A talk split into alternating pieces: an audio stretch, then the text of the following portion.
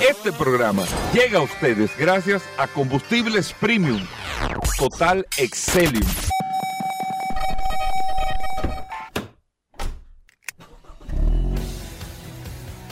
Bienvenidos al programa número uno de movilidad en la República Dominicana.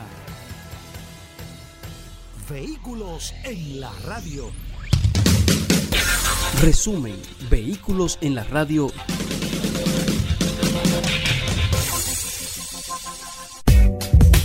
Bien amigos y bienvenidos a Vehículos en la radio con tantas noticias y tantas informaciones de este sector de vehículos. Mi nombre es Hugo Vera, es un placer estar compartiendo con ustedes hasta la 1 de la tarde, siempre después del sol de la mañana, compartiendo todas las noticias, todas las informaciones de este maravilloso mundo de los vehículos, todo lo que tiene que ver con la movilidad en este espacio Vehículos en la Radio. Les repito, estamos en Sol. Usted puede descargar la aplicación de Sol en su App Store o Google Play. Sol FM descarga la aplicación y ahí está compartiendo con nosotros.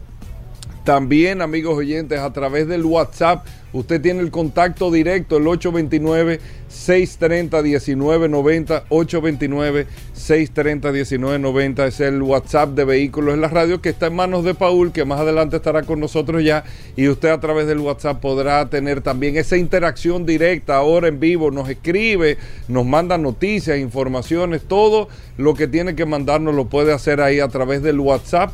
829-630-1990. Muchas cosas en el día de hoy esta información con la que nosotros vamos a arrancar el programa del día de hoy y es para que ustedes vean y pongan atención a los dealers de vehículos en República Dominicana, a los concesionarios de vehículos en República Dominicana. Nosotros siempre, eh, eh, no es que estamos de espalda, pero siempre creemos, no, eso es allá, eso es lo otro. Las cosas van llegando y las transformaciones se van dando y lo que se va dando en el mundo, por ejemplo, nosotros no nos inventamos los carros aquí, sin embargo utilizamos los carros. El, sector de vehículos no nos lo inventamos en República Dominicana, pero República Dominicana, como todos los países del mundo, se montó dentro del sector. Y miren la industria que es. Los cambios no llegan de la noche a la mañana, es verdad, pero son las tendencias que te van marcando. ¿Qué pasa? Y ahí yo tengo que referirme de nuevo al tema y al modelo eh, de Elon Musk de Tesla, que con mucha resistencia hace 10 años, hoy, hoy, todo el mundo le está dando la razón a su modelo de negocio. ¿Qué está haciendo Mercedes-Benz? ¿Qué está haciendo BMW? ¿Qué empezó a hacer Mercedes-Benz hace un tiempo? ¿Y qué va a empezar a hacer BMW ahora? ¿Qué va a empezar? Hacer de manera directa su comercialización y ventas. No le está haciendo sentido los fabricantes tener representantes en los países. Esa cadena, ellos se han dado cuenta con el tema que hay ahora mismo de buscar mayor rentabilidad, que le cuesta mucho más que hacerlo directo. Probablemente esos son modelos que en mercados pequeños como el nuestro no lleguen pero es una tendencia que se está dando. Mercedes-Benz acaba de inaugurar una tienda en Atlanta de Mercedes-Benz como si fuera un Starbucks, como si fuera una tienda, como que usted va a una plaza aquí, a cualquier plaza aquí, usted tiene una tienda o de ropa o de lo que sea. Mercedes-Benz acaba de abrir una tienda. En Europa eso es un modelo que se utiliza muchísimo, en Estados Unidos no. Por eso llama la atención que en Atlanta establezcan este esta primera Mercedes-Benz Store o esta tienda de Mercedes-Benz. Pero ¿de qué se trata? Ellos van a tener en la tienda un modelo o dos modelos, a lo mucho. En esta tienda de Atlanta, dos modelos. Pero dentro de la tienda, lo que enfocan es el, el hacia dónde vamos, el lifestyle de Mercedes-Benz, todo lo que están haciendo, las novedades tecnológicas, lo que buscan, como así mismo ellos lo indican, es que la gente entre a la tienda, ellos en vez de abrumarlo con 8 o 10 modelos, dependiendo la zona donde se encuentren, que eso es sumamente interesante, porque lo que tú vayas a vender en Barahona, tal vez la demanda no es la misma que en la capital o no es la misma que en Santiago. O no es la misma que en Punta Cana. La demanda del tipo de vehículo, no es que no se pueda comprar otro tipo de vehículo, pero la demanda del tipo de vehículo es totalmente diferente. Entonces, en, esa tienda en particular, Mercedes-Benz, por ejemplo, la que, está, eh, la que acaba de abrir en Atlanta, ellos están enfocando dos modelos, dos modelos los cuales son los modelos que entienden que son para, para la zona, son los modelos también que ellos quieren impulsar pero la tienda en sí, modelo Tesla, ¿eh? es el modelo de venta de Tesla y es un modelo de venta directa. La tienda en sí, tú, tú entras a la tienda y lo que te refleja, ellos te quieren hablar de Mercedes-Benz, hablar de lo que están haciendo, que tú conozcas el hacia dónde va la industria, que tú entiendas el por qué ellos te están poniendo el, el EQS. Tú probablemente, no, es que yo quiero un GLA o un GLC, está bien, perfecto. Y lo tienes y lo puedes tener disponible y puedes tener la configuración, puedes tenerlo todo ahí. Sí, sí, eso no hay ningún problema. Pero es irte llevando, haciéndote una, una especie de inducción del hacia dónde va la marca y el por qué tal vez tú puedes ir, aunque tengas un modelo en particular en la cabeza, que Mercedes-Benz tiene muchos modelos, pero tú puedes ir teniendo una inducción en los modelos que ellos te están presentando por la zona donde tú vives y dependiendo de la necesidad que tú tengas. Es un cambio que están haciendo, quitando esos grandes dealers con patios llenos y llenos de vehículos, hacer unos modelos más personalizados, que puedan ser más efectivos, que puedan hacer más compromiso con el cliente de la marca. Fíjense cómo está cambiando el modelo de negocio de vehículos nosotros hace muchos años hablamos de eso aquí. Esas grandes tiendas de vehículos, esos grandes solares, esas grandes inversiones, ¿qué tan necesarios pueden ser? ¿Para qué tú tienes que parquear una camioneta de 17 colores y tener 15 blancas en un terreno costoso? Tú puedes tenerla en inventario, pero no en ese terreno. Tú puedes, ah, no, tú la quieres blanca, perfecto, con esto lo otro, está bien, déjame buscártela vamos haciendo la operación. Aquí tú tienes un modelo, pero yo te busco esta, te la presento y todo, y te la llevas. Ese es el concepto más práctico que pueden tener para poder hacer una venta más efectiva y menos costosa al final en el tema de la transacción. Ahora, ¿hacia dónde va el negocio? Mercedes-Benz el año pasado arrancó a desfichar a todos sus representantes en Europa, a indemnizar. Tú eres representante de Mercedes-Benz en Portugal no, no, tú tienes 30 años, 40. Sí, tenemos un contrato de distribución, pero ya. Ya yo no te voy a dar la distribución.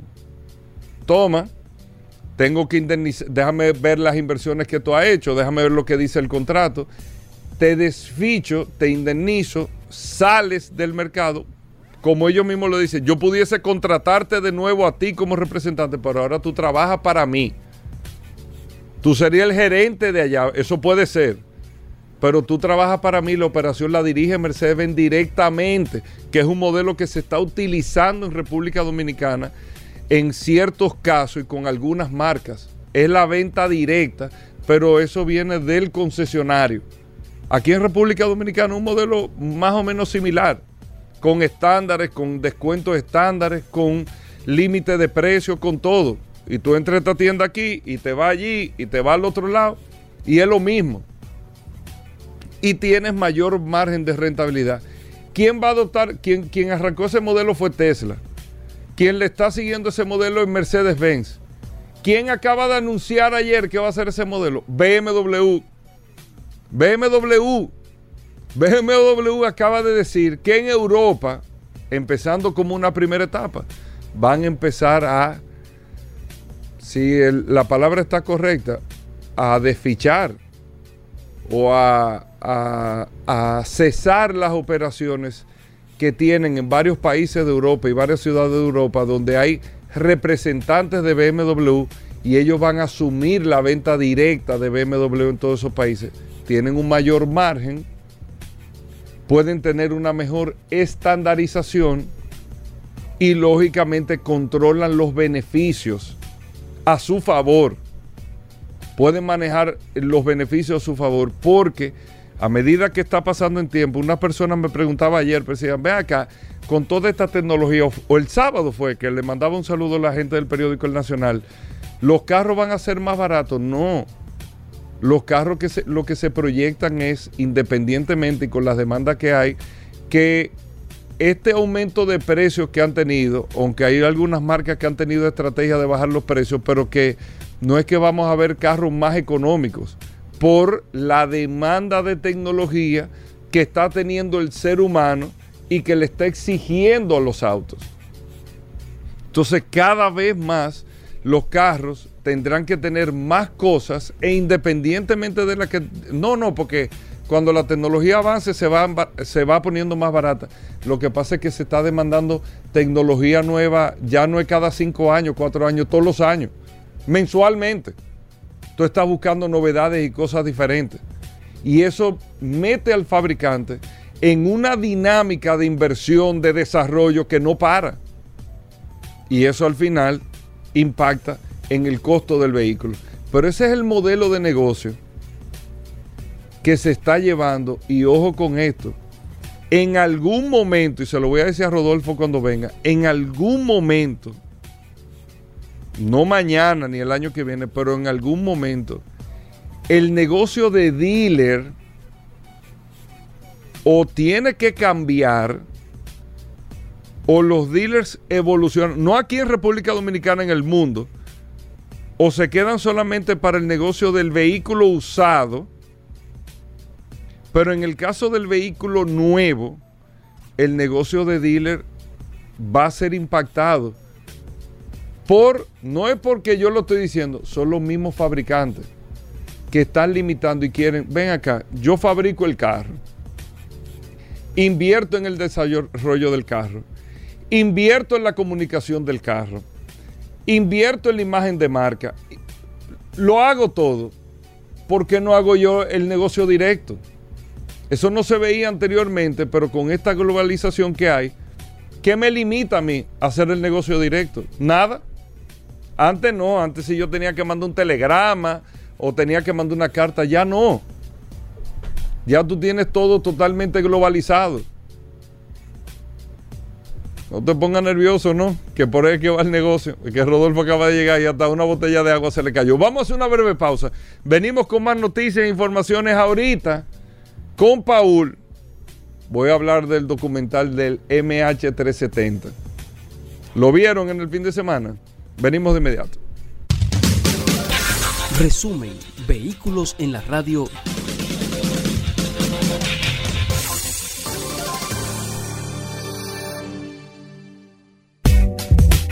Bueno, de vuelta en Vehículos en la Radio. Gracias a todos por la sintonía, amigos oyentes. Gracias a los amigos del WhatsApp.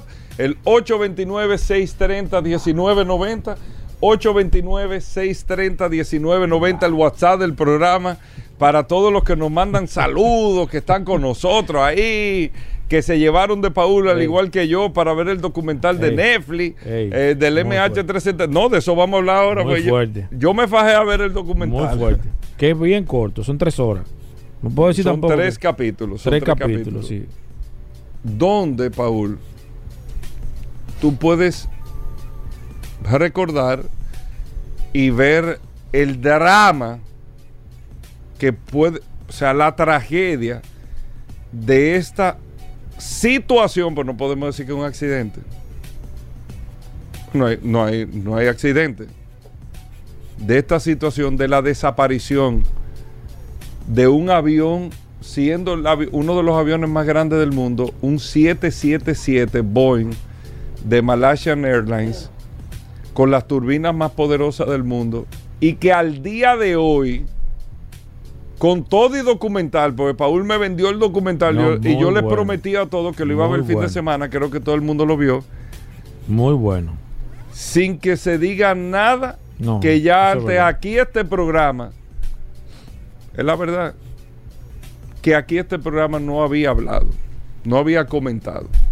¿Cuál es el show con el documental? No, no, había muchas, hay muchas cosas interesantes en el documental. Por ¿Qué? ejemplo, el caso de el piloto, ¿Qué? Que se le echó la culpa al piloto al principio, Ajá. porque se demostró que él tenía un simulador de vuelo. Todos los pilotos, la gran No, mayoría pero tienen no con la ruta que realmente el piloto se desvió. Porque acuérdate que el piloto hizo, dio una vuelta en U y cogió una ruta diferente y eso estaba dentro del, del simulador del piloto. Eso, y ahí fue que le echaron la culpa al primero, al piloto, que había sido un autosuicidio. Ajá. Cosa que ha sucedido en varias ocasiones. Luego, el FBI fue quien tomó, que eso también no se supo porque el FBI estuvo involucrado en la investigación, sin embargo el FBI nunca ha dado declaraciones. Ni la va a dar. No, eso no lo sé. De eso. Ni nadie la va a Otra dar. cosa, Hugo Veras, que no se sabía. En Ese realidad, documental de Netflix, tú sabes que. está, para mí estuvo muy bien realizado. no, a no, nivel general. como resumen. Muy bien, re- sí, muy bien. Lo que pasa es que no van a de decir que nada pasó. de lo que, de lo que No, nosotros sabemos. Ni van a decir Ahora nada. sí hay algo interesante en la conclusión que sacó al final. No sacó Y es ninguna que conclusión. sí, sacó una, la señora estuvo hablando. No, no, pero no, pero la señora es como si yo hablo también. Sí, pero no dato interesante, sí, pero O dato- que tú digas. Sí, pero dato interesante Eso que no es un tema de Google dice que, que los Estados Unidos habían eh, aparentemente, aparentemente, porque nada se ha podido demostrar, estaba muy involucrado con esa situación del avión. Y ahí traigo a colación el caso de Putin también, Hugo Vera, cuando se incomodó con los Estados Unidos, de que le había dicho a ellos mismos que hablaran del avión. Entonces hay situaciones que no están claras todavía. Por ejemplo, Boeing nunca ha dado una declaración oficial. Nadie ha dicho nada. Entonces eso es raro, porque normalmente cuando los no es aviones que se es caen... raro, es que ya es, eh, eso te deja decir, Sí, señores, eh, eh, le voy a resumir. Sí, pero no lo ponga tan difícil, tan, tan cruel así. un porque habían avión, 217 un avión, no, personas. No, no, no. que un no se avión sabe dónde 239. Un avión, un avión simplemente no desaparece. Simplemente no desaparece. Nosotros lo venimos hablando de que el avión, cuando empezó a los meses, nosotros como programa, claro, yo no soy un especialista tampoco, pero uno tiene la experiencia y ve esto, lo otro, que yo cuánto, y le hice un paralelismo, un símil al Air France, al 447. Ese avión No, que fue ese- un y eso de que le A330, tenía de que, de que uno de que tú viste uno, una, una mer- pero eso se está hablando del principio. llevó una, se te- tenía un tenía una contenedor, un mercancía contenedor que lo nadie dice que lo lo que es. llevaron escoltado. que nadie dice lo que Hasta es, el avión. que nadie dice lo que es, pero era una, una mercancía, parece que sumamente importante, pero nadie dice lo que es. Entonces, Sí. ¿de qué el documental de Netflix? Nadie dice lo que es, o sea, al final tú no sacas una conclusión de nada, de absolutamente nada. No, no, no. Ni es- los chinos dicen Claro, nada, no, nadie no, dice nada. No, pero no- ellos no pueden decir nada tampoco. No, porque no, realmente porque no llegado- se sabe nada. No ha llegado a ninguna conclusión. No se sabe nada. Entonces, oigan bien, amigo oyente, para tumbarle la teoría del documental, suicidio del piloto. Que el avión, el piloto hizo un. ¿Para qué el, el piloto tiene que volar siete horas después, seis horas después, para que el avión se, lo tira ahí mismo en el agua? ¿O lo tira en el medio cuando está en un punto muerto ciego? El planeta, con todo y todo, tiene puntos, eh, eh, vamos a decir, ciegos dentro de la industria eh, de la aviación o dentro del sector aéreo, porque tú no estás ni en territorio de un país ni en territorio de otro. Tú estás volando como quien dice por referencia en, puntos determinados y bueno, y, y se pueden dar o pueden suceder cosas. ¿Por qué le doy la referencia? De cómo se tumba cualquier teoría de la que ellos explican que cogió para abajo, eh, para el sur en vez de para el norte, que cuando giró, que esto, que lo otro. Ahí lo único que se confirma es que el, avión voló. El avión no cayó ahí, el, el avión, lo que se decía al principio, voló por siete horas. El avión pudo haber llegado a cualquier punto. Es un vuelo de aquí a España. A cualquier punto pudo haber llegado el avión. Sin ningún tipo de inconveniente. Cuando un avión se accidenta, cuando un avión tiene un accidente, y yo lo digo no por nada, no es privando en, en- en nada. Vámonos con el Air France, el, el- el Air France, el 447, el avión que salió de Río de Janeiro con destino al aeropuerto Charles de Gaulle, cruzando el Atlántico en un punto muerto, un punto muerto, un punto ciego, vamos a llamarlo así para no, no mencionar esa palabra. El avión tuvo una situación con un mal clima, tuvo un problema con uno de los sensores y el avión cayó en el medio del océano y desapareció como el MH4, eh, el MH370, desapareció del radar. Y se busca con referencia, conchole, pero fue más o menos aquí. Y al otro día pasaron horas que se veía en una zona, en una circunferencia, señores, hasta eh, pedazos del avión flotando, porque el avión deja rastros. Porque el avión cuando se estrella, un avión cuando se estrella en el agua, es como si se estrellara en la tierra, se destruye, no se hunde, se destruye. Es lo mismo con el impacto, a la velocidad que va y todo se destruye.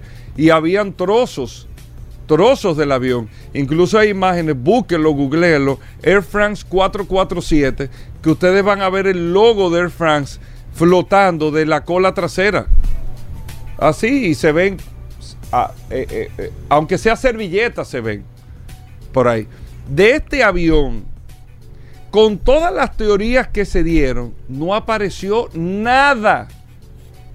Y Ni, la- ni Y una. la, y la- y la gente de Malaysia forzando a que se había estrellado, que se había suicidado, dando declaraciones a priori. hasta sí. el primer ministro Sí, de Malasia. O sea, sí, quedaron pero muy mal. con informaciones que que tú te, tú te das cuenta que ahí se, trata, se está feo. tratando de montar algo. Sí, sí. Que no, y cabe. Que no cabe dentro de un proceso. Que simplemente no cabe. Porque los aviones dejan rastros en todo. Eso es eh, eh, en, en- en- en temas criminales, forense y todo. Un arma de fuego, una situación que sea. Siempre hay un rastro que es común con un tipo de herramienta. Los aviones son iguales. Te dejan unos rastros. Ah, no, de que una mancha de aceite que vio que... No, después se determinó que era mentira, que no era pero claro que no. Pero es que eso no funciona de esa manera. El Air France 447, búsquenlo. Esa es la mejor referencia. En el medio del Atlántico, no fue de que cayó en la costa de Brasil, no. En el medio del Atlántico donde no había nada. En el medio de la nada, no pudo haber buscado, lamentablemente, un sitio Le- él le dio medio a medio. más inhóspito para que ese avión cayera. Dios libre a uno. Y hasta la caja negra en el fondo del Atlántico la buscaron. Sí, la caja negra nunca, nunca emitió señal tampoco del Nada. avión. Qué se raro. ¿eh? desintegró. Entonces, Qué raro eso. ¿qué pasa con, con este tema del MH4, eh, eh, el MH370? 370. A diferencia del Air France 447. Ah, que no, que en una isla después, dos años después, de que un pedazo de, de un Boeing No, y 777. forzando los números, que sí, que. Para que ustedes sepan, amigos oyentes del programa, probablemente el avión en el que usted viaje hoy mañana bota un pedazo en el aire. Eso pasa. No es común. No es no común, a pero, que no, no, va ir- pero pasa. Va a ir botando pies en el aire. No, no, realmente no es común, pero pasa. sí, va a pasar. Ha pasado. Sí. Bota una pieza, bota esto, Yo bota lo digo. otro. Puede pasar. Y eso no compromete la seguridad del avión. Yo te dije lo que pasó en la 27. Tú nunca me lo quieres creer. ¿El qué? Que se le cayó un extinguidor a una camioneta y le cayó a un carro público en la 27 con Chulchi. ¿Tú crees, ¿Tú crees que es mentira, Hugo? Le cayó en el techo.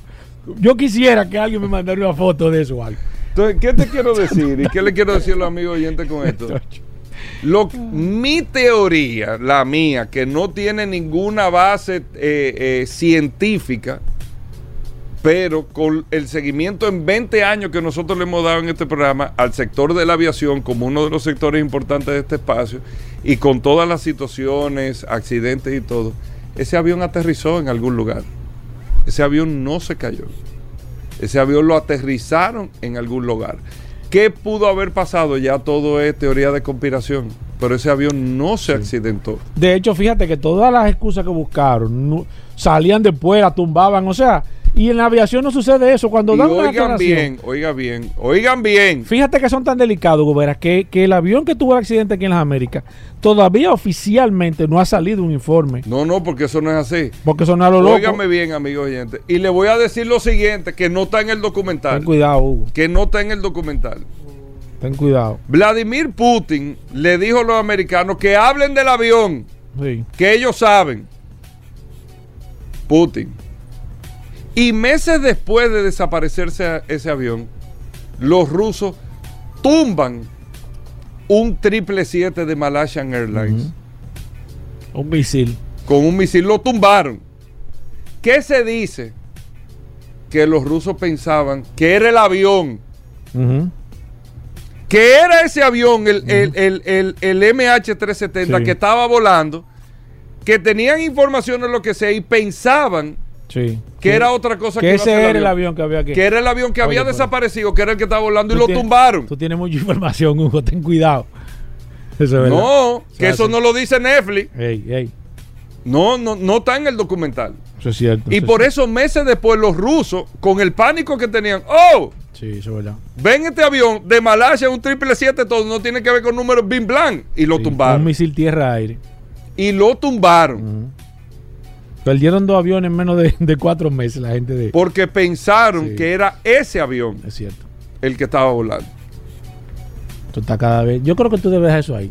Porque eso se está complicando cada día más. Miren el documental, pero no van a sacar No, no, ninguna nada. Mejor escuchen el programa. Venimos de inmediato. Resumen, vehículos en la radio.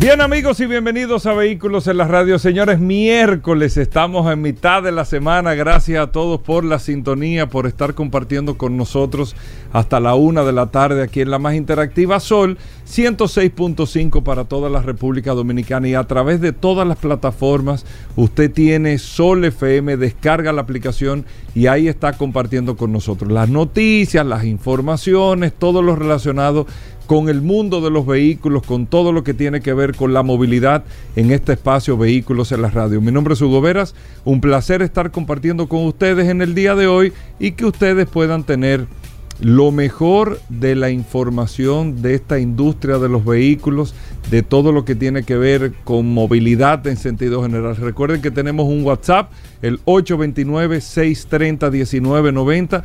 829-630-1990 es el WhatsApp de Vehículos en la Radio para que usted pueda compartir con nosotros. Mira, eh, muchas cosas interesantes hoy en el programa. Hay una empresa nueva que se llama Dojo o una computadora creo que es, que está haciendo Elon Musk o que hizo Elon Musk. O, yo no entendí bien, pero que vale 600 mil millones de dólares. Es un tema de una valoración. Yo, ¿Qué es sí, eso? sí. eh? Tú sabes que, que a veces uno se sorprende y yo casualmente estuve viendo que ¿Pero eso es un sistema, una computadora o qué? es como, es como, en definitiva es como un sistema de inteligencia artificial. Pero es para Eh, Tesla. Exacto, es para Tesla, como para eficientizar, para desarrollar, para... Yo lo vi para- aquí. pero el La- valor es... No, te digo, las acciones de Tesla dieron un salto. O sea, las acciones de Tesla, ese día que se anunció eso, subieron unos 25 dólares. O sea, subió prácticamente un 10% solamente con, esa, con ese anuncio de esa... mm, Yo no te diría, no sé cómo se llamaría, porque para mí es como si fuera una es inteligencia Como artificial. un sistema. Es como un sistema de inteligencia artificial que va a revolucionar el- el- la fabricación, la eficiencia, los procesos, o sea, todo lo va a transformar. Eh, y uno se sorprende con este tipo de informaciones porque la verdad hay cosas que tú no terminas de sorprenderte con la cantidad de cosas que todavía se pueden crear y con la cantidad de cosas que pueden afectar un sector de manera directa de un día para otro. Cosas, por ejemplo, que pueden salir de momento. ¿Qué te digo? Una goma que no se necesite caucho, suponiendo. Eso puede estar ahora mismo, se puede estar eh, eh, de- desarrollando, inventando. Y puede ser con otro material que tú no sepas y que sea más eficiente, menos contaminante, Sí, que, sí, que sí, se pueda reutilizar. ¿Tú me entiendes? Algo que revoluciona. el- el- te puse un ejemplo porque me, se me ocurrió. El mundo de, de la- de los neumáticos y pueda. Eso de momento te sale y te dice, oh, pero eso te cambia el mundo completo porque tú dices, y el que está en el negocio de la goma, y, y- y la fábrica de goma, y el Bueno, que está. pero el carro... El, el, el- el simple hecho del carro eléctrico está cambiando el mundo entero. Sí, y de hecho, Hugo, estuve eh, haciendo un paréntesis en, en eso. Estuve viendo un vehículo eléctrico ayer y me fijé de los, los neumáticos, las gomas. Y son totalmente Sí, diferentes son a las gomas que diferentes. utilizan lo- los vehículos tradicionales. Tienen menos resistencia en el rodaje. Es una serie más de cosas. finas. Sí. O sea, tienen un- mu- muchísimas cualidades No, adicionales. y la goma del carro autónomo se supone que tiene que venir o debe, debiese de venir con la tecnología que Michelin desarrolló, que es la goma sin, o sea, que, que se viene con todo y el aro, que no necesita aire ni mucho menos. o sea, Exacto. que es una estructura completa porque un carro autónomo, si se le pincha una goma, lo que sea, por Sí. más flat, Que él no de se va a cambiar. De hecho, creo que hay. Si la memoria no me falla, creo que Mercedes-Benz eh, a finales o, o a principios de 2025 Va a ser ya va a traer esa goma. va a traer, va a venir un modelo con esa goma, como parte de una ¿Sabes qué es lo que pasa? Lo que hay que ver el precio de esa goma. Bueno, como todo va a ser mucho más costosa, como todo, como fueron las Runfly en su momento, que salieron mucho más costosas, pero al momento que se comiencen a masificar, porque acuérdate lo que se utiliza son como planes como de pruebas, a ver qué tal funciona ese esquema, la verdad, pero, pero es una realidad de que anuncios como ese, que está involucrado, donde quiera que la tecnología pueda revolucionar Cambiar el proceso, algo. cambiar el proceso. La verdad es que pone la situación eh, eh, complicada para las empresas porque eh, te puede, de un momento a otro, te pueden cambiar muchísimos esquemas. ¿Tú me entiendes? Te puede voltear el negocio, lo que tú tienes planificado a 10 años ya no funciona. O puede ser que venga, no sé, se están haciendo investigaciones con algas, con, con, con muchísimos materiales. Ahorita sale un material que puede ser que revolucione. Yo estaba viendo, por ejemplo, para que tú veas las cosas. Hay una compañía que la estoy investigando. ¿Tú sabes lo que tiene esa compañía desarrollada, Gober? Una ropa anticalor.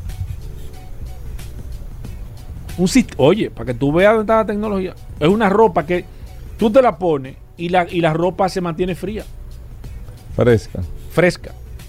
No se calienta. Entonces tú te vas a mantener. ¿Por qué? Porque ellos se han dado cuenta que el calentamiento Con el global- calentamiento global. Yo estaba averiguando para que yo averigüe, diga, déjame ver si compro, a ver si. Mira, Eso, es un, eh, eso, eso va a revolucionar el mundo. oye, pero es una gran idea. Oh, pero tú te imaginas, por ejemplo, nosotros que en este país y, y- y en países, por ejemplo, con, y, además con el calentamiento, como se prevé que va a seguir, eso sería yo creo que el invento del, del siglo.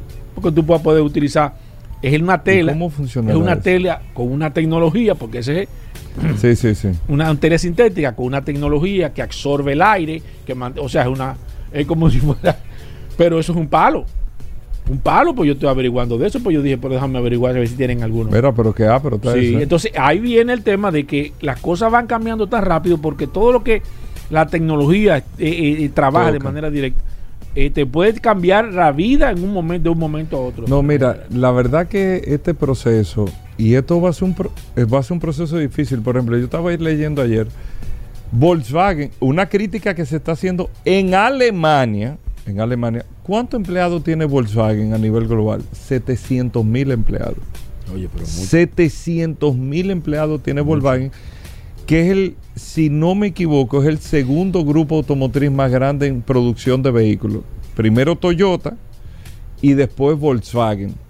Como grupo automotriz, o sea, no estamos hablando como marca, como grupo automotriz, 700 mil empleados. Estaban diciendo estos, estos cables, o sea, ellos mencionaron Volkswagen, pero era una crítica a la industria alemana. Y ellos lo que ven y dicen es que los alemanes, o sea, Alemania no está girando a la velocidad que está girando la industria automotriz en cuanto a los cambios y las transformaciones.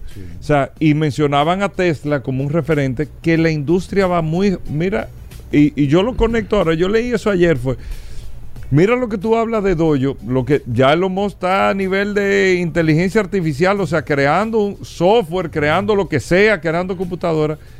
Y todavía los alemanes, no es que no están en tecnología, pero están hablando todavía de una transformación en la electricidad y cómo van a dar los pasos.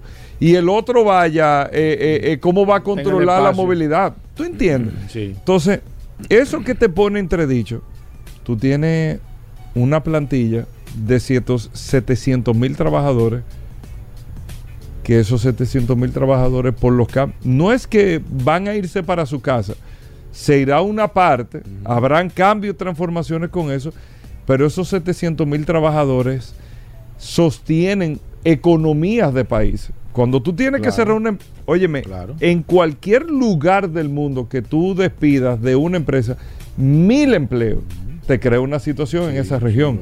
Imagínate tú de 700 mil lo que, lo que corresponde a esto.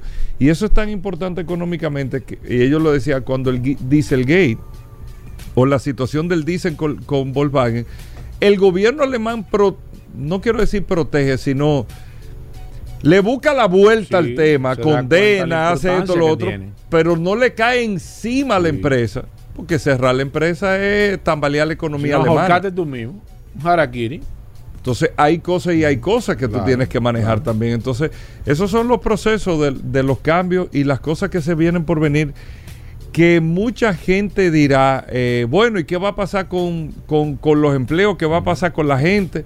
¿qué va a pasar con la sustitución? Y fue lo que Elon Musk, que tengo que reconocer, fue lo que dijo, que en algún momento tendrá que llegar la conversación al mundo de decir, bueno, serán los países que van a tener que hacerse cargo de la gente. O sea, Sí. tú como país, Pau, tú eres ciudadano de República Dominicana, este es tu salario. Claro. De hecho, eh, Warren Buffett hace muchísimo tiempo propuso que se le pusiera un impuesto a los robots. O sea que, ok, tú me estás sacando de una fábrica. Eso vendrá, o sea, tendrá, Eh, pues, es que yo tengo que recibir los Pues, ingresos, Esos robots tienen que pagar impuestos porque yo tengo que. eh, eh, la gente que tú sacaste, yo tengo, mantener al ser yo humano. tengo que mantener. Exactamente. Bueno, Eso es eh, hay muchas cosas interesantes en el día de hoy, amigos oyentes. No se nos muevan, venimos de inmediato, vamos a aprovechar el tiempo. Vamos a hacer una pausa, venimos de inmediato. Bien amigos y bienvenidos a Vehículos en la Radio. Señores, gracias a todos por la sintonía, por estar compartiendo con nosotros hasta la una de la tarde aquí en la más interactiva Sol, siempre después del sol de la mañana. Compartimos con ustedes todas las noticias, todas las informaciones, todo lo relacionado con este mundo de la movilidad en este espacio Vehículos en la Radio. Mi nombre es Hugo Veras, un honor y un placer estar compartiendo con ustedes en el día de hoy muchos temas interesantes, pero oigan bien, eh, amigos oyentes del programa, y a veces uno ve una serie de cosas, y- pero no todo a veces es tan claro, claro, claro como, como se entiende. Lo digo porque ustedes saben cuáles de los beneficios que ha traído, digo, no, no es ese tema, pero no se puede negar que el vehículo eléctrico eh, ha traído un beneficio fundamental para la industria. ¿Cuál es? Paul, vamos a un concurso ahí el WhatsApp. ¿Cuál es? Y no es medioambiental. Para que de- despejemos de una vez, para que no veamos que no tiene emisiones. No, eso es El importante. vehículo eléctrico. Pero ¿qué beneficio ha traído el vehículo eléctrico a la industria automotriz y no es de medio ambiente? Y no es de medio ambiente. Pero viejo, dime. Que los costos de, de mantenimiento. Bueno, Eh, no, esa es buena. esa es buena, sí. Te saqué el aire. bien, pero bueno, sí, es un beneficio. Sí, pero sí, estoy diciendo buena. para la industria, es un buena. beneficio para el cliente. Ah. Ah. Es un beneficio para el cliente. Ah, No, te saqué el No, aire. no, me sacaste el aire ahí, pero yo pensando Sí, sí, bien lo que tú me has respondido. Dice, oye, pero no había pensado en Sí, eso. no había pensado en eso. Pero eso es para el cliente. Cierto, cierto, cierto. Pero a la industria automotriz, al sector de Me vehículos, agarraste ahí. ¿qué le ha traído? Todo rodeado. José, dime. Todo rodeado. No. José está botezando. No. José, José lo que tiene hambre está ahora. Voy a tener que Ya. hacer. No, ¿el qué? No, no, esto, esto está bien así. No, nosotros tenemos Esto que está hacer. bien así, Hugo. Yo creo que llegó el momento. No, no, no, no, Llegó el momento Esto, esto- este programa está, está equilibrado. de no que aquí hay que hacer un casting. No, Sí, casting. sí, sí. Buscando Hay muchos oyentes ahí. En Sí, ese WhatsApp. Sí, sí, sí, gente Hay fuerte. mu- pero Gente activo. fuerte. Gente fuerte, Hugo. Pero a esta hora estaban ocupados. No, no, pero activo, hay Sí, mucha gente sí. activa ahí. ¿Qué beneficio le ha traído el vehículo eléctrico a la industria automotriz? Voy a ver qué es lo que tú vas a decir. No, no, que lo que voy a decir no lo que es, no lo que voy a decir, no, no. porque yo no que me lo estoy inventando, lo que es. Viejo, que el vehículo eléctrico le ha traído de nuevo. yo no me miro así, viejo. Eh, el vehículo eléctrico. La emoción. Exactamente. Interés. Le ha Yo eso me lo puesto, sabía. Yo para que no te quería matar. le ha puesto de nuevo. ves que yo no te quiero matar el interés, tema. Principalmente en una generación que no tiene interés por el automóvil, que son los más jóvenes. El vehículo eléctrico se ha convertido en un reflejo de tecnología y ha despertado el interés que no tiene la nueva generación. No te preguntan por un carro, sin embargo, sienten interés por la movilidad eléctrica. Pero no te preguntan por ca- Hay una generación que, lo de 15, 17 años, ahora mismo, no, muestra- no muestran interés por el automóvil. Sin embargo, sí despierta un apetito por el vehículo eléctrico. Y te preguntan, se le ha despertado ese gusanito otra vez con el tema de saber, entender, tocar un vehículo eléctrico porque es, eh, eh, es un reflejo de la tecnología, es un reflejo como de una nueva generación, es un reflejo de lo que ellos están tocando. Esos que tienen 18 años, cuando tenían 10 años ya estaban tocando tecnología. Y lo que nacieron ahora en los últimos años ni se diga. se de la mano con la tecnología que están. Hace dos años los niños estaban estudiando con computadoras que no se tenía previsto. Han despertado el interés los carros eléctricos que no tenía la industria automotriz en sentido general. Ahora, ¿qué está pasando con el vehículo eléctrico? ¿Cuál es el peor enemigo del vehículo eléctrico hoy? Su propia industria. La propia industria que los creó no es que está trabajando para que desaparezca el vehículo eléctrico, no, pero está frenando el desarrollo del vehículo eléctrico. Está frenándolo. ¿Por qué? Ustedes saben que en Europa se tomó una decisión en el Congreso de la Unión Europea que al 2035, eso fue una decisión del Congreso, no se comercialicen a partir del primero de enero del 2035, vehículos de combustión solamente sea movilidad eléctrica. Le están dando 12 años de plazo para que todas las automotrices, por lo menos en la Unión Europea, que es donde nace el automóvil, donde están las principales automotrices en, temas de Italia, Francia y Alemania, aparte de los ingleses, pero los alemanes que son los duros en el tema de la industria automotriz, combinado con los chinos, con los americanos, los japoneses, los alemanes, crearon eh, el automóvil de combustión como lo conocemos en el día de hoy. Alemania se ha opuesto a esa decisión tajante, no al tema de la movilidad eléctrica, sino tajante de por qué no los otros. La movilidad eléctrica, claro, pero ¿por qué hacer desaparecer los otros? Y esto ha llegado a un punto, óigame bien, se le acaba de unir en el día de ayer en, reuniones Italia, la República Checa, Polonia, Rumania, Hungría y Eslovaquia. Estos siete países se unieron a Alemania para que no se tome esa medida de que el vehículo eléctrico sea el que solamente se... No es diciendo que no, sino que el vehículo eléctrico solamente sea el que se pueda comercializar en el año 2035. Y lo están limitando porque ahora se han dado cuenta, ven acá, es que esto significa, le voy a poner un dato que no conocía, eh, pero miren el impacto social que tiene el vehículo eléctrico dentro de la industria, social, pero dentro de la industria.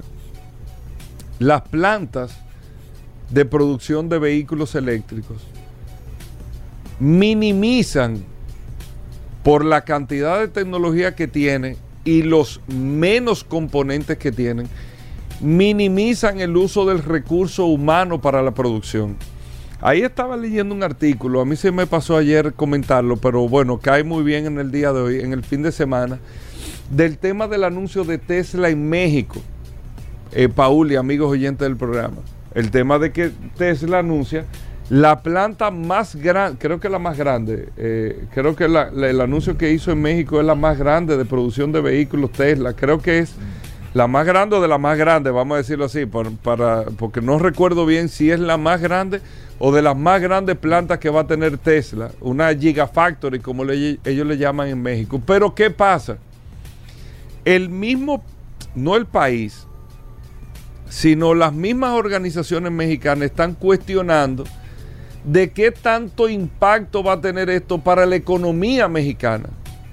Y no lo ven en el impacto de la inversión necesariamente que pueda tener Tesla en México, sino qué tanto impacto social de desarrollo va a tener en la zona, porque es muy mínima la participación del recurso humano, de la mano de obra mexicana dentro de la planta muy mínima. Y ellos hacían un paralelismo con Amazon, que tiene una planta en México o, una, o un centro de distribución en México, pero Amazon prácticamente todo es eh, digital. No sé si ustedes han visto los centros de distribución de Amazon, que todo es con robots que cogen los paquetes, que hacen la distribución y el impacto es muy mínimo en la zona. Claro, Amazon es diferente porque Amazon es una especie de almacén, recibe y despacha no produce, es, recepción y despacho. Pero una planta automotriz confiere que hay un impacto económico por la cantidad de suplidores esa planta automotriz que se tienen que instalar. Pero en el caso de Tesla, ellos de una manera u otra producen gran parte de sus componentes y todo es electrónico o digital o computarizado, pero hay poca intervención del mano de obra dentro de un proceso de producción de un Tesla. No es que no hay, pero es muy mínimo referente a una planta de Volkswagen, a una planta de Ford, a una planta de General Motors de estas producciones. Entonces, eso es lo que cuestionan en Europa de qué tan, bueno, está bien todo el medio ambiente ahora. Ese impacto social que puede tener una transformación tan radical a solamente, no están diciendo que no al vehículo eléctrico, sino solamente al vehículo eléctrico, por el impacto social que esto pueda tener. Un beneficio que ha despertado interés en el consumidor y en la nueva generación, pero un impacto en el tema económico y de, eh, eh, vamos a decir, en términos sociales de inversión en un país. Fíjense la coyuntura que tiene esta transición. Vamos a hacer una breve pausa, venimos con muchas cosas interesantes. No se muevan, gracias a todos por la sintonía. Resumen, vehículos en la radio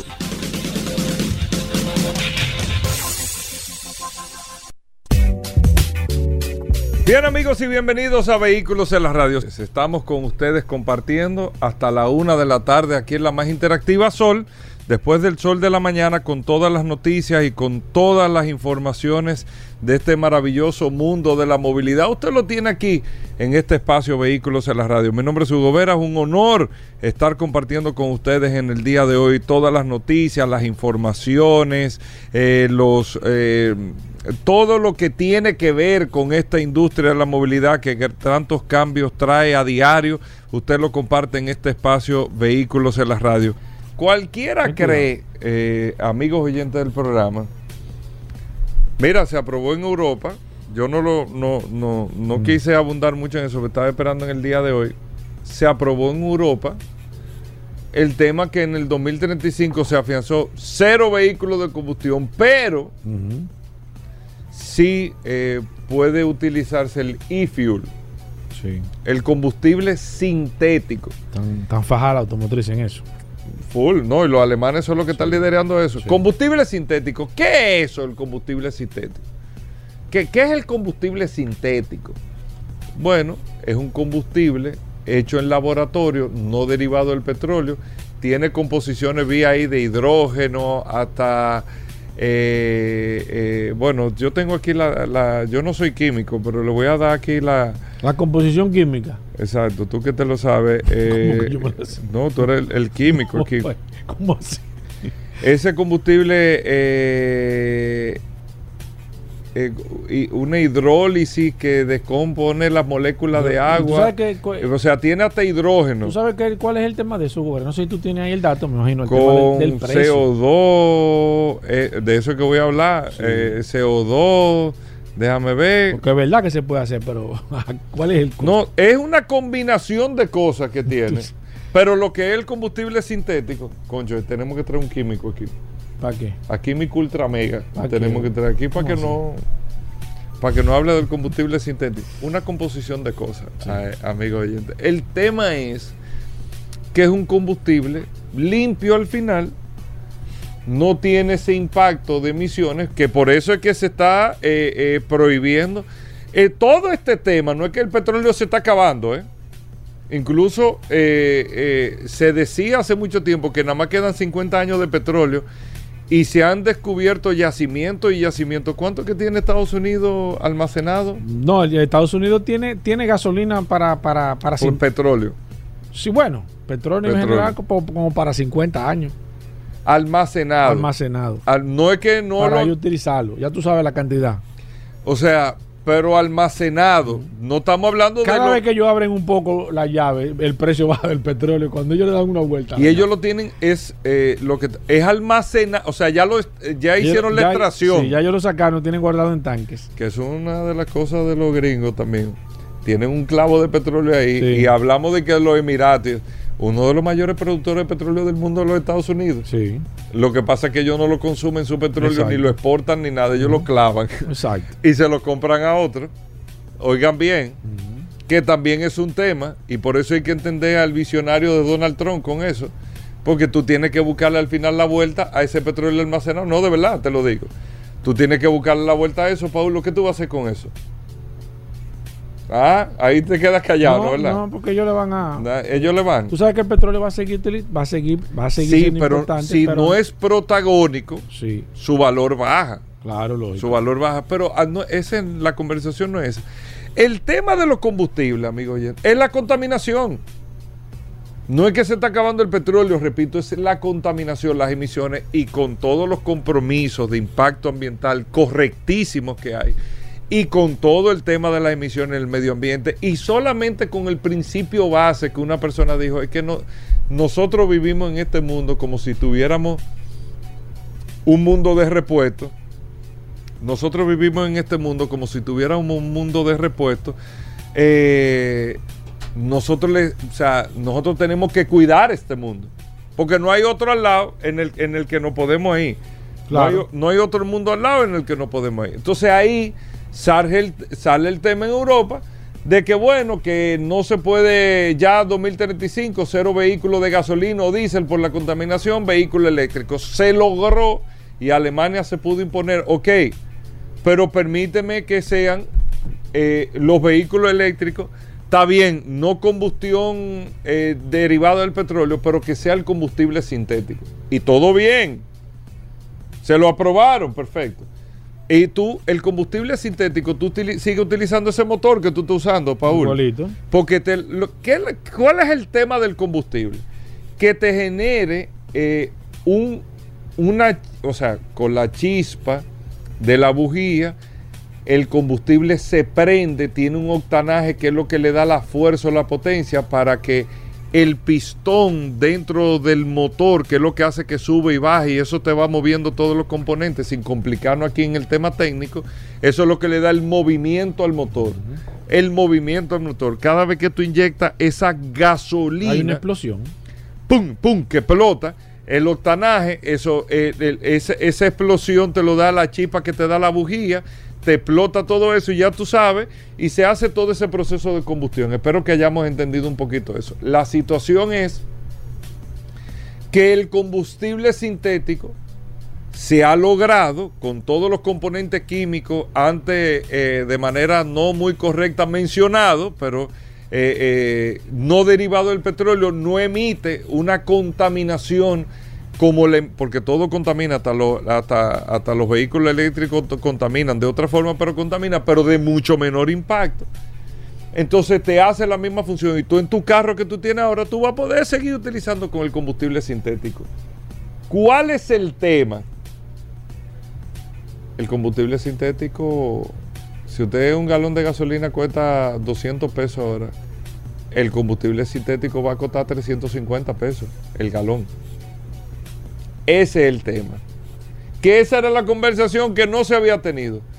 ¿Cuánto cuesta el galón? ¿Cuánto cuesta? Y por más que digan, al revés, el combustible sintético tendrá limitaciones increíbles, que eso usted sabe lo que va a hacer, va a ser incrementar el valor, porque no todo el mundo lo produce. No todo el mundo lo produce. Y aunque le tomarán cuántos, cuántos años le tomó al mundo poder desarrollar refinerías, esto, lo otro, embarque, todo. No todo el mundo lo produce. Hoy, hoy, hoy, el combustible sintético cuesta, en algunos casos se dice un 50%, en algo- otros casos se dice 80% más que la gasolina, que el galón de gasolina por galones o por litro, como usted lo quiera calcular.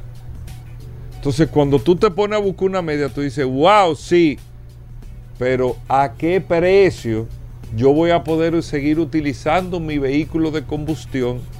Estamos hablando lo de hoy, no estamos hablando dentro de 10 años que tendrán una respuesta a ese tema. Pero el combustible sintético que es del laboratorio, ¿dónde? ¿Quiénes lo producen? ¿Qué capacidad hay en el mundo? Vamos a decir, ¿qué capacidad hay en Europa de producirlo? Entonces imagínese usted cuando países tan importantes están tomando estas decisiones, no es que la gasolina no se seguirá vendiendo en otros países, pero eventualmente tú vas a tener eh, una situación de producción de combustible, eh, de este tipo de combustible, porque los mercados más grandes están emergiendo o a la electrificación o a combustibles sintéticos que se están aprobando, pero los precios van a complicar aún más la industria automotriz por el, el, precio de la, de la, de, la, ¿cómo se puede decir? No, no podemos decir energía, pero del precio de ese, de ese néctar que hace que se mueva, sea gasolina, sea combustible sintético, sea batería. Lo único que se proyecta, Paula, aquí es un encarecimiento. Claro. Si es batería, ustedes saben la situación con el litio. Si es el combustible sintético, desde hoy están- te están diciendo lo que es. Y si es la gasolina, que usted, aunque la veamos en abundancia, pero a medida que, Paul lo ha explicado mil veces con el tema del petróleo, a medida de que va bajando en algunos mercados la demanda, tú tienes que ir bajando la producción porque tú la gasolina no te la vas a comer ahí produciéndola sin que se la estén consumiendo. Y una disminución de esa producción te hace un aumento o un incremento de los precios. Esos son los trailers, para que ustedes sepan lo que se, se puede ver en los próximos 10 años, con un tema real que tener un vehículo, y esto es vehículo en la radio, y nosotros vivimos del sector de vehículos, tener un vehículo en los próximos, te voy a decir, dentro de 15 años va a ser un lujo. Sí. Hoy es un lujo en países como los nuestros, pero en 15 años va a ser un gran lujo tener un vehículo. Vamos a hacer una pausa, muchas cosas interesantes, no se muevan. Bien amigos y bienvenidos a Vehículos en la Radio. Hasta la una de la tarde, como siempre, la más interactiva Sol 106.5 para toda la República Dominicana y en todas las aplicaciones usted la descarga en su App Store o Google Play Sol FM y comparte con nosotros las noticias, las informaciones, todo lo relacionado con este mundo de la movilidad en este espacio Vehículos en la Radio. Recuerden el WhatsApp, el 829-630-1990. 829-630-1990, el WhatsApp de Vehículos en la Radio para que usted pueda tener esa interacción directa con todos eh, nosotros y mandarnos la información y mandarnos las noticias y mandarnos todo lo que usted quiera a través del WhatsApp. Eh, mira, lo de ayer es realmente interesantísimo, la presentación de, de estos dos extraterrestres que hizo la Universidad de México, que al principio yo pensé que era un, como un meme que estaban haciendo, como un, un relajo la presentación, porque la verdad, no, eh, eh, son dos momias, ¿eh? la gente tiene que entender de que eso no fue, no lo encontraron ayer, ni, ni estaban vivos, sino que en algunas excavaciones que hicieron en Perú, dentro de los restos de, cosas, de algunas cosas que encontraron, encontraron estos extraterrestres. La verdad es que tienen una estructura sumamente interesante, el, cuerpo, se reproducen por huevos. La verdad es que eh, la gente debe de comenzar, y nosotros lo hemos dicho, este tipo de informaciones de socialización, lo que le está dando a usted, le está abriendo la mente para lo que va a venir para lo que va a venir, para que usted se prepare mentalmente, para que no le sorprenda mañana o pasado. Y yo espero estar vivo para cuando yo se dé la oportunidad de que ellos se presenten de manera física, que puedan venir, usted esté preparado y usted no venga a decir que lo que pasa es que poco a poco hay que ir entendiendo el funcionamiento, el mundo, se han hecho ahora mismo, se está trabajando mucho en redes sociales, el tema de que apareció un mundo con la misma característica, con océano, con, con agua, con posible vida, o sea, están poco a poco trabajándole la mente para que usted entienda de que usted no está solo en el mundo, en, la- en el universo, de que usted no es la única persona que está en este universo tan grande, que hay millones de cosas que todavía no nos sabe, y todas estas cosas lo que le está dando es a usted simplemente las herramientas para que usted vaya entendiendo cómo que funcionan las cosas. Para cuando se le presente la oportunidad de, de que de que haya, haya cualquier situación a nivel general, entonces usted ya sepa, ah, no, eso es eh, los extraterrestres que están allí o que van a venir o que desaparecieron o lo que sea. Se van a comenzar, así como com- se comenzó a, ya los gobiernos comenzaron a dar eh, de manera oficial dijeron que los extraterrestres existían, de que los aviones, de que los pilotos habían tenido muchísimo contacto, liberaron todos los videos con todos los ovnis, eh, que eh, imágenes que fueron tomadas desde los aviones, que han sido tomadas de los aviones, que ya ellos confirmaron, el gobierno de Estados Unidos y de gran parte del mundo dijo sí. De hecho, hasta el Papa dijo que sí, que en realidad habían, habían seres de otro planeta. Ya ahora presentan físicamente algunas cosas que pensé que eran un poco más grandes, pero evidentemente son bastante pequeños, por lo menos lo que ellos presentaron, de manera física, las características que tienen y demás. Y la verdad es que eso va a comenzar a... Eh, lo próximo, entiendo yo, que ellos van a presentar es una nave. Para que ustedes sepan y después no digan que ah, lo próximo que van a presentar, no sé cuándo, va a ser una nave. Para que usted se dé cuenta de, ah, pero ya usted decía, ah, pero ya lo dijeron en vehículo en la radio. Entonces vamos a hablar luego que presenten la nave, vamos a hablar entonces de la característica porque es un vehículo eh, eh, que se mueve, o sea que vamos a ver cuáles serían las características que va a tener un, platillo volador, pero usted puede estar seguro, no sé cuándo, lo próximo que le van a presentar va a ser un platillo volador.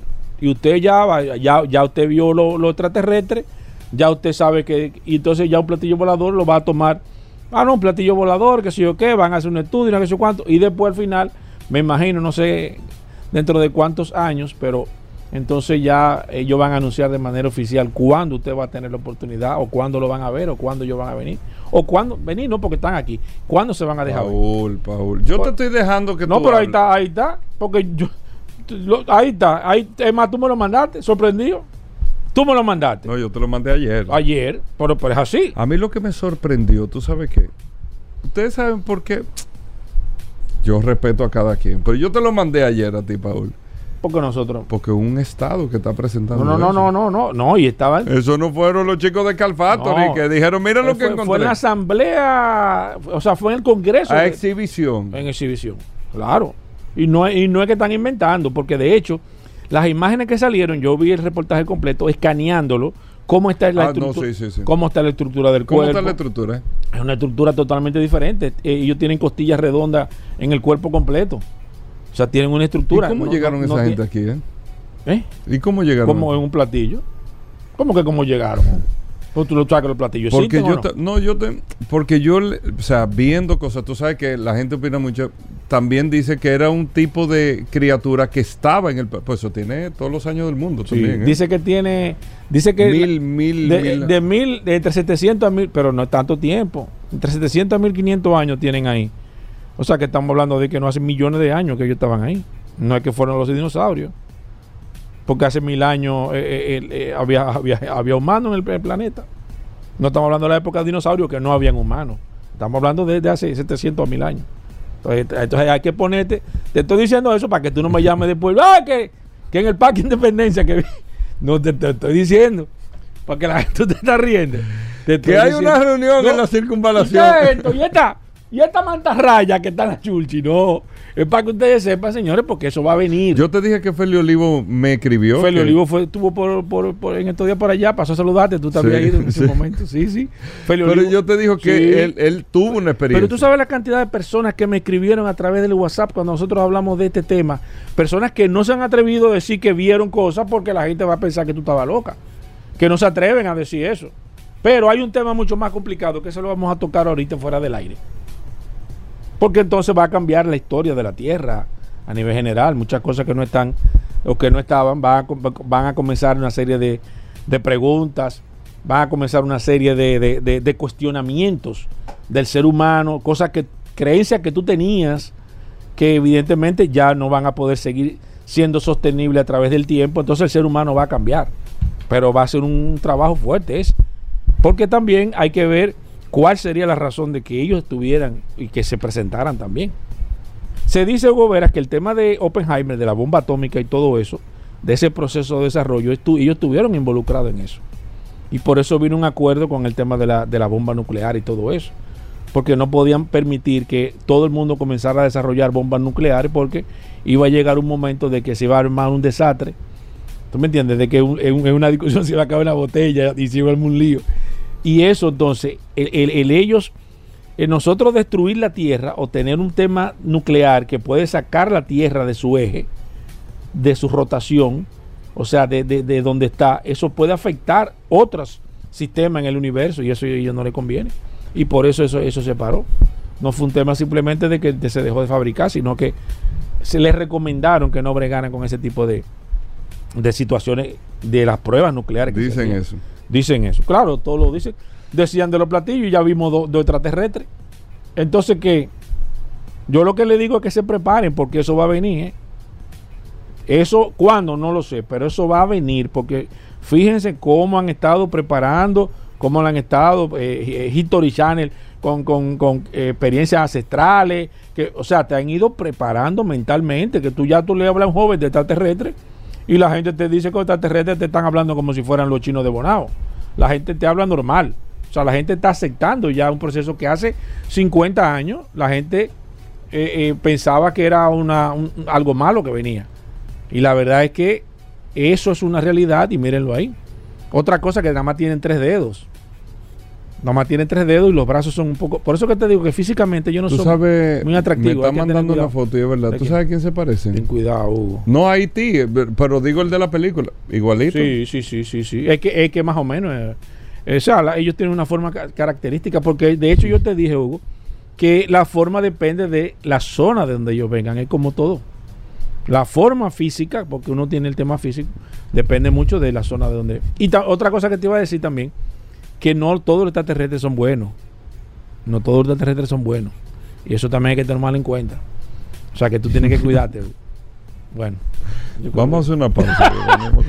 Vamos a tomar un café. Resumen, vehículos en la radio.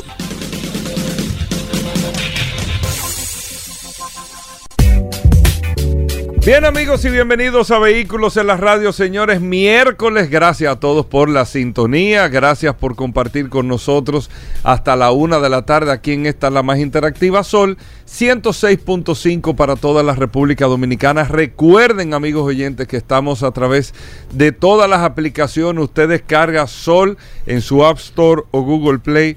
Sol FM, descarga la aplicación y ahí comparte con nosotros las noticias, las informaciones, todo el contenido, todo lo relacionado con este mundo de la movilidad en este espacio Vehículos en la Radio. Mi nombre es Hugo Vera, es un honor, un placer estar compartiendo con ustedes en el día de hoy. Y hablando de consejos, hablando de consejos, amigos El oyentes, que se el consejo muere de vida. precisamente, eh, precisamente, amigo oyente del programa, miren si las cosas tienen que ir cambiando. Tú sabes en Europa de qué crisis se está hablando hoy. En Europa. De que energía. Yo no lo he escuchado en República Dominicana. Ayer que Roberto Con estaba aquí, bueno, lo leí esta mañana, fue, no lo he escuchado en República Dominicana, una crisis, Paul, de mecánicos. Ah, sí. De mecánicos. Hablamos de ese tema casualmente. Pero de mecánicos, de mecánicos. Sí. Cada vez más está entrando menos personal interesado a la actividad laboral, al trabajo de mecánica. Sí. Cada vez más, menos gente está interesado en el trabajo de mecánica. Por dos aspectos. Dos aspectos. Número uno, no es que la gente no se quiera o no ensuciar, porque eh, a- ser mecánico no quiere decir que usted tiene que trabajar eh, en condiciones eh, está sucio y esas cosas. No. Yo me acuerdo una vez, eh, y a mí no se me olvida, con Edgar Machuca. Yo me acuerdo una vez, Edgar me lleva a su taller y me dice, mira viejo esto. Y Edgar, pero tú conoces a Edgar Machuca, Paul. Claro, claro. Óyeme, eh, no, Machuca una figura. óyeme, eh, yo, pero yo te estoy hablando almidonado. ¿eh? Machuca Racing Team. Ma- almidonado, Sí. No, no, Machuca es. trabajándote con las manos, ensuciándose la yema de los dedos. Un top model. La yema de los dedos. Pero reparando tu motor. Sí. Me dice, es que aquí, eh, o sea, se tiene una práctica como que hay que revolcarse con el carro para tú repararlo, viejo. O sea, tú tienes... Ahora, quizá Hugo Vera también en esa época. El tema. No, no, no es necesario, no, Paul. no te da confianza un tipo de que no. que un tipo conoce, no, no está engrasado. ¿Qué es lo que está haciendo?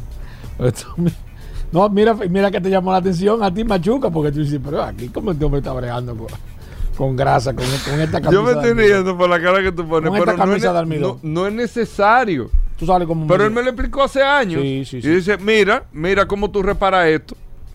Mira cómo... meterte abajo un carro, tú no tienes que, tú no tienes que revolcarte en el piso para meterte abajo un carro. Claro, tú tienes que crear las condiciones de trabajo. Y tú podrás decir, no, se oye muy bien. No, no, es un tema de crear las condiciones de trabajo. Pero tú no tienes eh, que estar claro. Hay momentos probablemente que tú por, trabajas con aceite, trabajas con grasa, que puede pasar algo.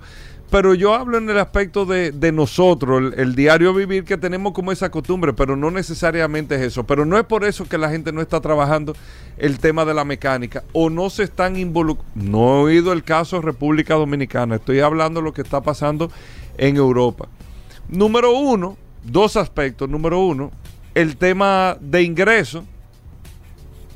Estás involucrándote en un área donde ya se está percibiendo que ven acá, pero aquí los ingresos no son, no es solamente aquí, no es de que, no, en tal sitio, a un técnico especializado, dependiendo el área, tú puedes tener un mejor nivel de ingreso, pero el ingreso siempre de un mecánico no ha sido, eh, vamos a decir, un ingreso que te permite eh, tú decir, no, espérate, yo trabajo en esto y voy a crecer en esto y voy a llegar a esto. No, el tema del ingreso ha sido importante pero para las eh, eh, generaciones que están viniendo, que, que le gustan los carros y quisieran participar del proceso de, la, técnico mecánico, no ven un futuro ahí por los cambios de la tecnología que se están dando, no lo están viendo como mecánica. Todo lo que, señores, todo lo que hablamos nosotros aquí de tecnología. Antes en vehículos en la radio, que cumple 20 años este año, hablamos, bueno, estos fueron los mejores motores que se hicieron, estos fueron las mejores que... No, no se habla, no es que no se hace, es que no se habla ya de eso, porque el interés está concentrado en otro lado y hay un déficit con el tema de los mecánicos. En Europa está pasando eso.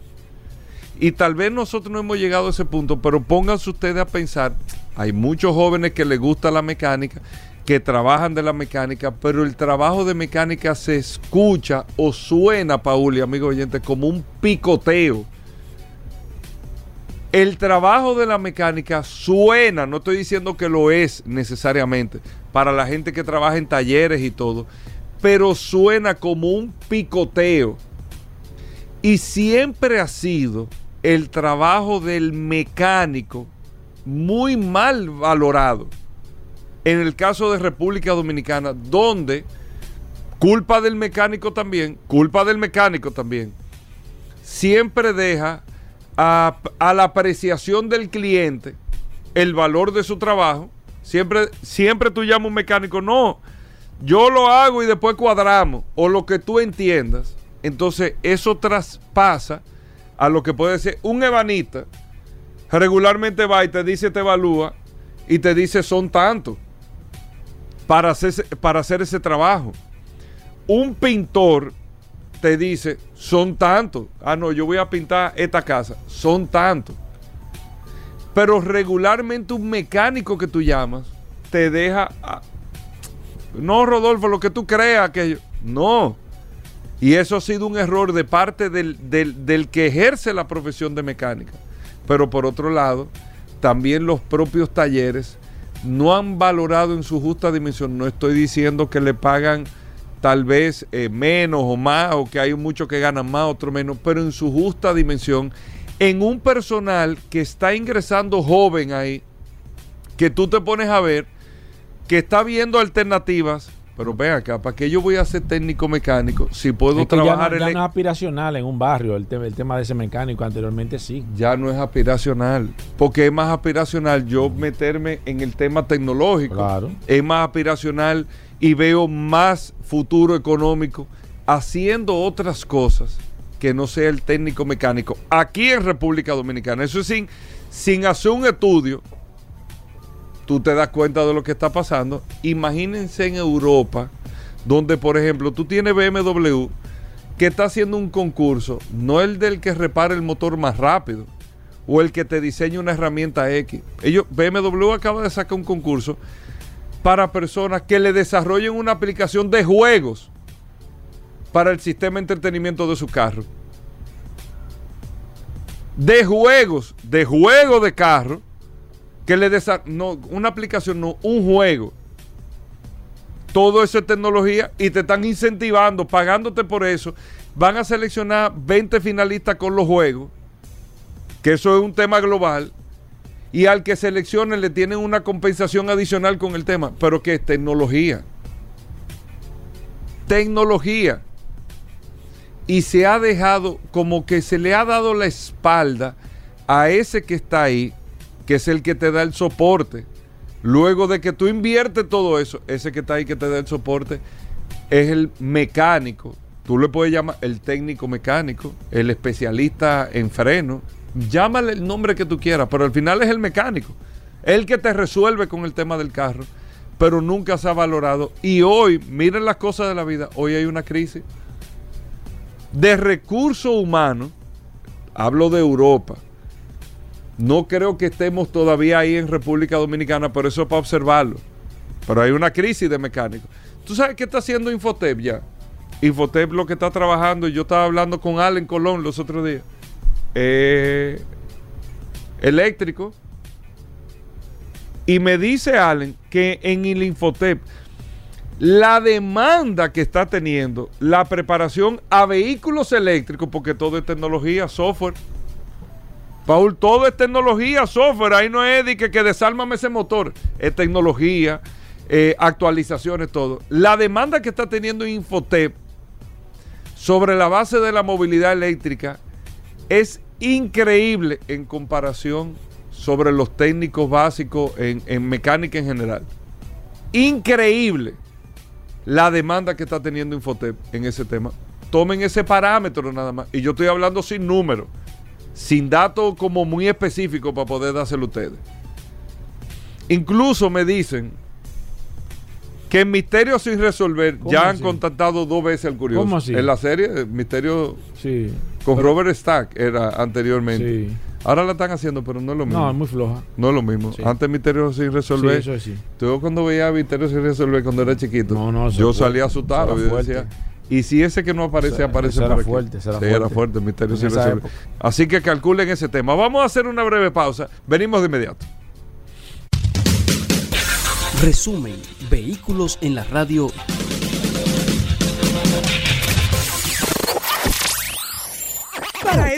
Miércoles, Si aciertas con el combo de Supermas, te ganas. 315 millones. Si combinas los 6 del loto con el Supermas, te ganas. 215 millones. Si combinas los 6 del loto con el más, te ganas. 115 millones. Y si solo aciertas los 6 del loto, te ganas. 15 millones. Para este miércoles, 315 millones. Busca en leisa.com las 19 formas de ganar con el Supermas. Leisa, tu única loto, la fábrica de millonarios.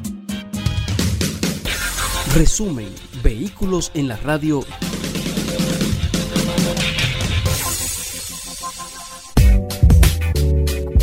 Bien amigos y bienvenidos a Vehículos en las Radios. Gracias a todos por la sintonía. Tenemos un contenido bastante interesante. Hoy, esta noche, eh, se presenta un modelo nuevo de Ferrari, solamente decírselo. Eh, eh, ellos lo anunciaron ayer, se ha creado mucha expectativa con eso.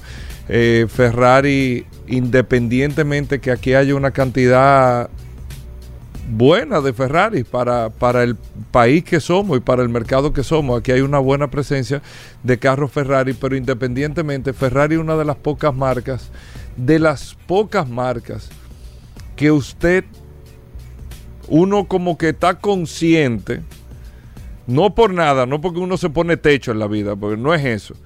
Pero uno está consciente que uno no lo va a tener, o sea, uno no va a tener un por múltiples cosas, más no por un tema de dinero eh, vamos a suponer. Pero uno está consciente que tal vez, bueno, yo no voy a tener un Ferrari, pero es una de las marcas, de las marcas aspiracionales que uno admira, que uno le gusta, que uno sigue, que uno se detiene a verlo. Es una de las marcas, eh, eh, Ferrari es una de las marcas incluso que logra algo que pocas marcas logran, es que tú tienes un Ferrari y no te genera rechazo. Al revés, o sea, al revés, digo rechazo para no decir envidia, o sea, la gente no tiene, mira, Ed, no, no, la gente admira, mira, eh, como que caramba, como que reconoce eh, no solamente el carro, sino la, persona. O sea, no hay un. no sé si me entienden. Eh, Paul, porque no está aquí ahora, pero no sé si me entienden. Como que no genera un rechazo el tema eh, de Ferrari como marca. Así que esta noche ellos van a hacer una presentación bastante importante, aparentemente, porque se ha creado una expectativa. no creo que sea la, puro sangre la jipeta, ya se sabe. Ellos están hablando de vehículos eléctricos también, pero la verdad es que no hay eh, mucha información relacionada con este lanzamiento de hoy, pero no quería dejar de decirlo. Lo que sí eh, quería eh, comentarles es cómo están trabajando las marcas en el tema. Y decíamos ahorita, los carros no van a ser más baratos. No van a ser más baratos. Pero están trabajando para que con las nuevas tecnologías, con el precio de referencia que hay, con el precio de referencia que hay, los carros sean eléctricos, tecnológicos, pero más económicos de lo que hay en la actualidad, con los precios de referencia que hay. Pero no es que son más baratos con lo comparado a lo de combustión, que fue lo que hablé los otros días, que estaba en un periódico con unos periodistas hablando. Y es muy sencillo. Por ejemplo, Volkswagen acaba de presentar un Volkswagen y haciendo un preview, vamos a decir así, de un Volkswagen eléctrico. Un Volkswagen Polo eléctrico. Una edición que se convertiría en el carro más económico de parte de una marca que te tiene que cobrar en sí la marca. O sea, tú tienes, eh, ayer Paula, aquí hay más de qué sé yo cuántas marcas de vehículos chinos. Bueno, perfecto, totalmente de acuerdo. Y no es que estoy hablando de China como un carro barato, son los mayores desarrolladores y los que más eh, eh, producen vehículos eléctricos. Ya China no es, no es sinónimo de baja calidad, no. Tú tienes todos los niveles de producto, pero no es un sinónimo de mala calidad. No, hablar de chino no habla de un producto de mala calidad, ya no. En el 2010, con el tema de los carros, en el 2008, cuando las marcas empezaron a hacer los ejercicios aquí en República Dominicana, el rechazo automático, que eso pasó con los japoneses en los 60, en los 70, lo mismo, lo que pasó con China aquí pero ya no. Ya no es un sinónimo de mala calidad. Los japoneses eran un sinónimo, ah, estos carritos chiquitos, era un relajo. Lo tomaban a chiste los carros japoneses. A Honda los relajaban en los Estados Unidos con el Honda Civic, el redondito. Hacían parodias del carro. El Corolla ni se diga. Hoy son los que dominan los mercados. Hay que tener persistencia, hay que estar muy claro en la, hacia dónde uno va todo esto. Y esa es la realidad de los mercados. En el caso de los chinos lo mismo, era un relajo, era un copy, era, eh, lo, ponían como si fuera falsificando una cartera, haciendo un carro, hacían copy de carro, ¿verdad? Pero ya los carros chinos no son sinónimos de mala calidad. Un carro eléctrico del pueblo, pero te cuesta 10 mil dólares más, más, perdón, que lo que te costaba ese mismo carro en combustión. 8 mil dólares más para no exagerar. Ese es el tema. Despíntense de que los carros van a bajar a medida que vaya a pasar el tiempo, porque eso sencillamente no va a pasar. Bueno, señores, gracias a todos por haber estado en sintonía con nosotros. Ustedes disfrutaron de este programa. La gente se está chupando los dedos. Sí, sí, sí. sí Qué bueno estaba Vehículo en la radio. Así que ya ustedes lo saben. Gracias a todos, amigos oyentes, por la sintonía. Y hasta mañana. Después del sol de la mañana, a las 11 de la mañana, nos vemos aquí hasta la 1 de la tarde. Les dejamos con solo para mujeres. Combustibles Premium Total Excelium. Presentó.